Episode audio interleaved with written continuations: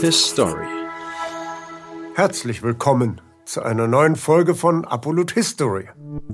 Wir erleben es gerade wieder hautnah. Da ist ein neuer heißer Krieg vor unserer Haustür entbrannt. Russland und die Ukraine befinden sich im Krieg. Mit allen schrecklichen Folgen. Tote, Verletzte, Menschen auf der Flucht, brennende Häuser. Unser Mitgefühl gehört allen Opfern dieses Gemetzels. Die russische Regierung hat die Ukraine völkerrechtswidrig angegriffen.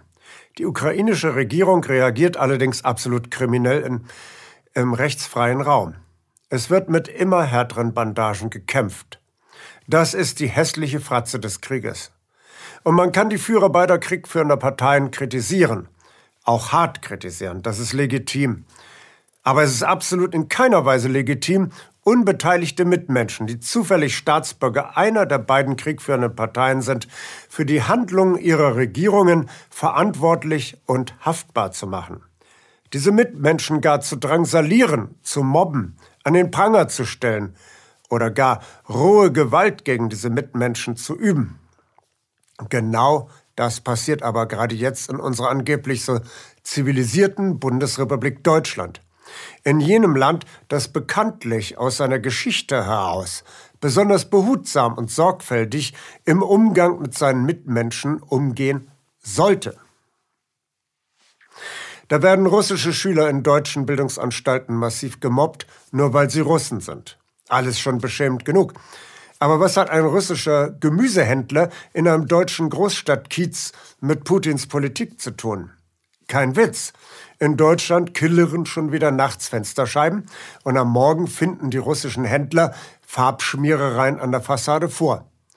Man braucht indes nicht zu glauben, hier handle es sich um spontanen Volkszorn frustrierter deutscher Kleinbürger gegen die russischen Nachbarn.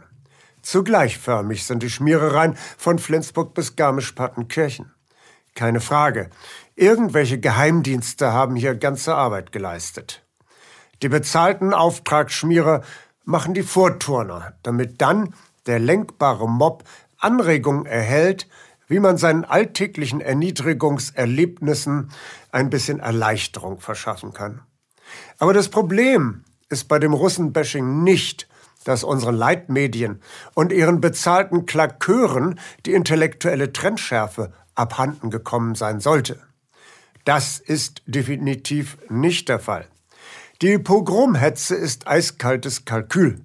Hier handelt es sich um einen uralten Trick, um die Bevölkerung für den geplanten Krieg zu mobilisieren.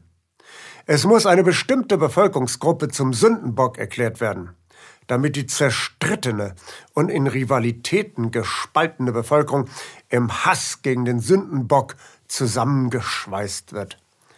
Das ist keine willkürliche Entgleisung. Nochmal, das ist eiskaltes Kalkül. Es geht darum, dass sowohl die Wähler der Linkspartei als auch Grünenwähler als auch AfD-Wähler jauchzend die deutschen Kriegsanstrengungen gegen Russland mit unterstützen. Dass alle zusammen, die sich sonst mit Verlaub gesagt mit dem Arsch nicht angucken würden, ein erhebendes Gefühl der Gemeinschaft spüren. Wie bei einer Fußballweltmeisterschaft. Aber eine ausgesuchte Volksgruppe muss gepeitscht werden, sonst macht das Ganze keinen Spaß. Wir gegen die. Das ist so alt wie die Menschheit. Schon für die antiken Römer war Karthago natürlich der Inbegriff alles Schlechtens. Aber es kam ein neues Element hinzu, nämlich die Ausschlachtung wissenschaftlicher Erkenntnisse für diese Einigung durch Ausstoßung. Anfang des 19. Jahrhunderts entdeckte Sigmund Freud das Unterbewusste und das Unbewusste. Sein Neffe Edward Bernays, den wir ja schon bei History kennengelernt haben, entdeckte, dass man dieses Unterbewusste prima nutzen kann, um den Leuten draußen im Lande etwas zu verkaufen oder eben zu verekeln. Bernays nannte das neue Kind Propaganda. Und als das in Verruf geriet, nannte er das Ganze Public Relations. Nun begab es sich aber zu jener Zeit, dass die Eliten der USA erkannten, dass es beim Aufstieg der eigenen Nation zwei Konkurrenten gab, die ihnen hätten gefährlich werden können, nämlich Russland und Deutschland. Nachdem die Amerikaner bereits Frankreich und Spanien aus dem Weg geräumt hatten, erkannte der spätere Begründer des bis heute einflussreichen Council on Foreign Relations Archibald Coolidge im Jahre 1907, dass ein Krieg mit Deutschland wohl nicht zu umgehen war, wollten die Amerikaner zur weltweiten Nummer eins werden. Nun waren die USA nach dem furchtbaren Bürgerkrieg in der Mitte des 19. Jahrhunderts tief gespalten in Südstaaten und Nordstaaten. Wie konnte man diese verfeindeten Teile wieder zusammenschweißen?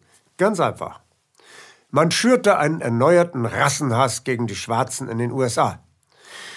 Also wurde im Jahre 1915 ein Hollywood-Schinken auf das Publikum losgelassen, in dem Nordstaatler und Südstaatler gleichermaßen Opfer einer Diktatur der Schwarzen wurden. Doch der glorreiche Ku Klux Klan brachte die verfeindeten Weißen im Norden und im Süden wieder zusammen für den gnadenlosen Kampf gegen die Afroamerikaner.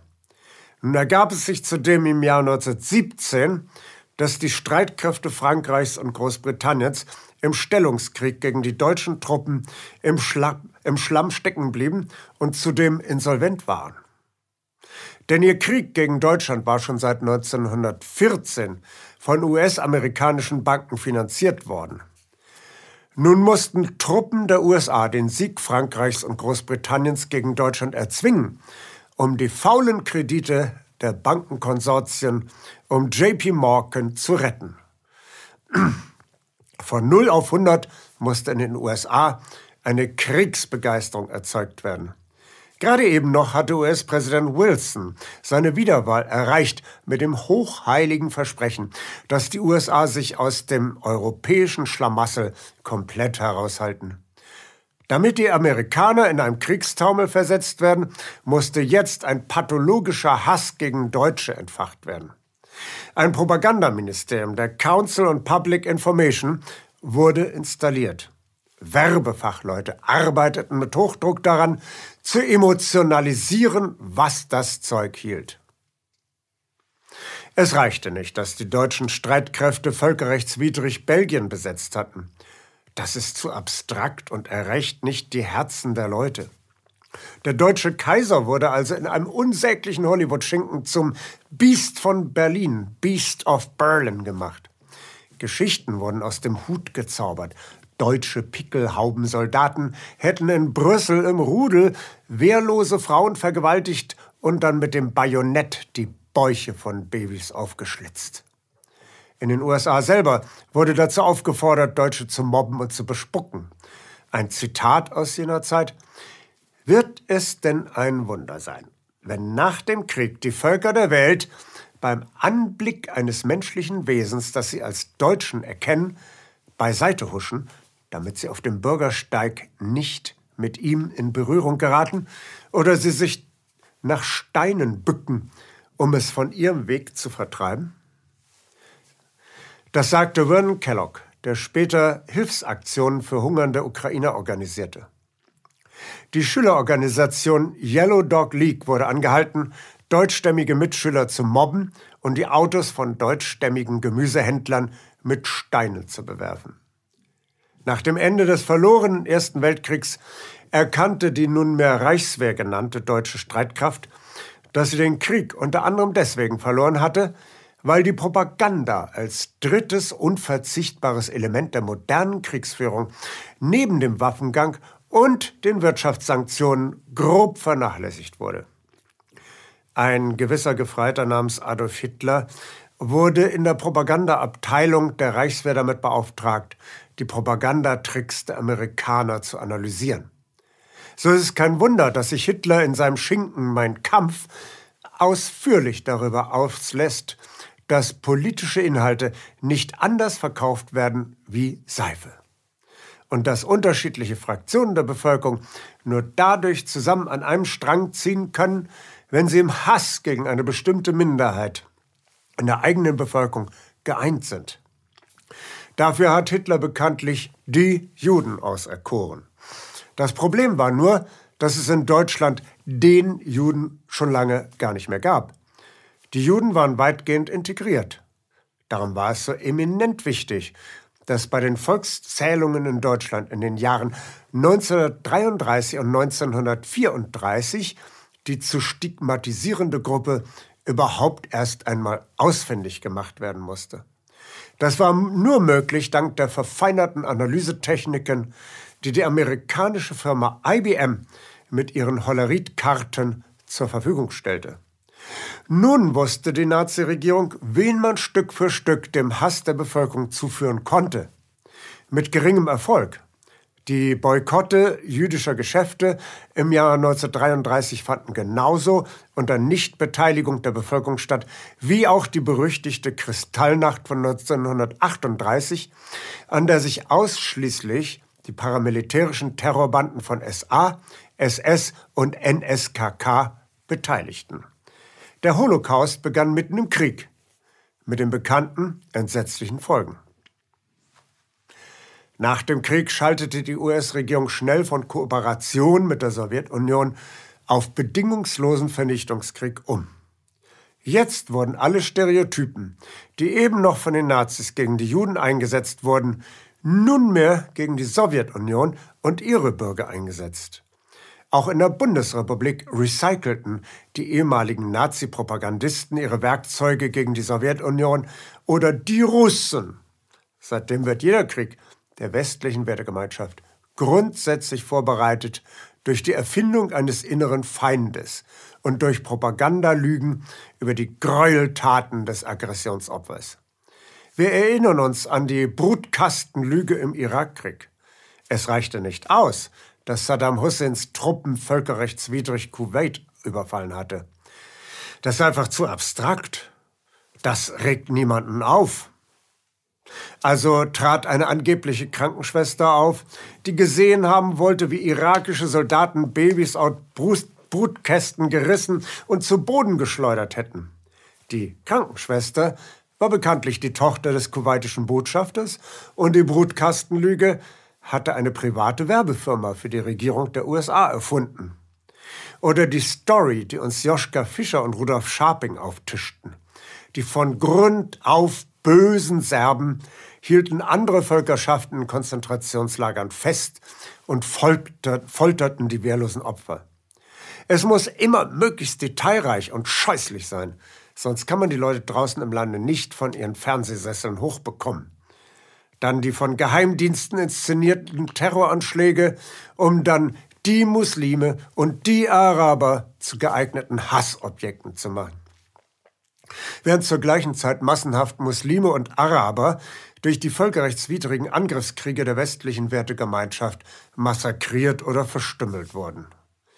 Eine gelungene Ouvertüre zur jetzigen Kriegsmobilisierung gegen Russland war dann der Krieg gegen das unsichtbare Virus SARS-CoV-2. Dieser Sündenbock hat natürlich den Vorteil, dass man gegen ihn keine Pogrome veranstalten kann, aber die jetzt auch in der Kriegsmobilisierung gegen Russland wirksame Emotionalisierung funktionierte wunderbar. Wo der Adrenalinpegel hochkocht, da kann kein rationaler Austausch von Argumenten mehr zu gemeinsamem Erkenntnisgewinn führen. Dialoge wie diese waren die Regel, nicht die Ausnahme. Ja, guck doch mal einfach die Statistiken des RKI, dann wirst du schon.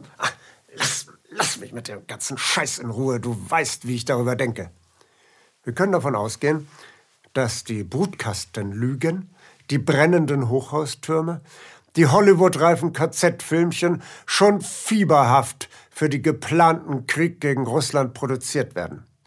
Wir haben schon viele, viele Gräuelbilder über russische Untaten gesehen, bei denen schon ein durchschnittlicher Medienbenutzer innerhalb kurzer Zeit entdecken konnte, dass dieselben Gräuelbilder aus Afghanistan oder dem Irak stammten.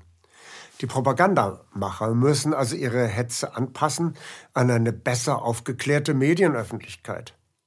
Die Hetze gegen unsere russischen und deutsch-russischen Mitbürger ist integraler Bestandteil der Mobilisierung für den seit über 100 Jahren geplanten und immer wieder verschobenen Krieg gegen Russland und der damit einhergehenden Eroberung der eurasischen Kontinentalplatte.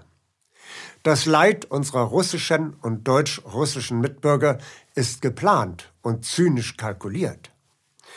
Das Kalkül setzt darauf, dass den Initialzündungen irgendwann spontane Gewaltexzesse gegen unsere Mitbürger folgen. Wir lernen aus der Vergangenheit wie wir die Zukunft besser machen. His Story. Danke, dass Sie Apolut eingeschaltet haben. Wir sind ein unabhängiges Presseportal. Uns geht es um Meinungsvielfalt, Toleranz und einen möglichst breiten Debattenraum, denn nur so funktioniert Demokratie.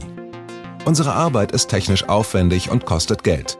Da Sie immer wieder hier sind, unterstützen Sie Apolut am effektivsten mit einem Dauerauftrag. Mehr Infos auf apolut.net/unterstützen. Apolut ist keine Einbahnstraße. Lassen Sie uns in Kontakt bleiben. Abonnieren Sie den Apolut Newsletter, so verpassen Sie nichts. Registrieren Sie sich auf apolut.net/newsletter. Natürlich gibt es Apolut auch als App. Einfach auf apolut.net/app runterladen und mobil auf dem Laufenden bleiben. Apolut. Das denke ich auch.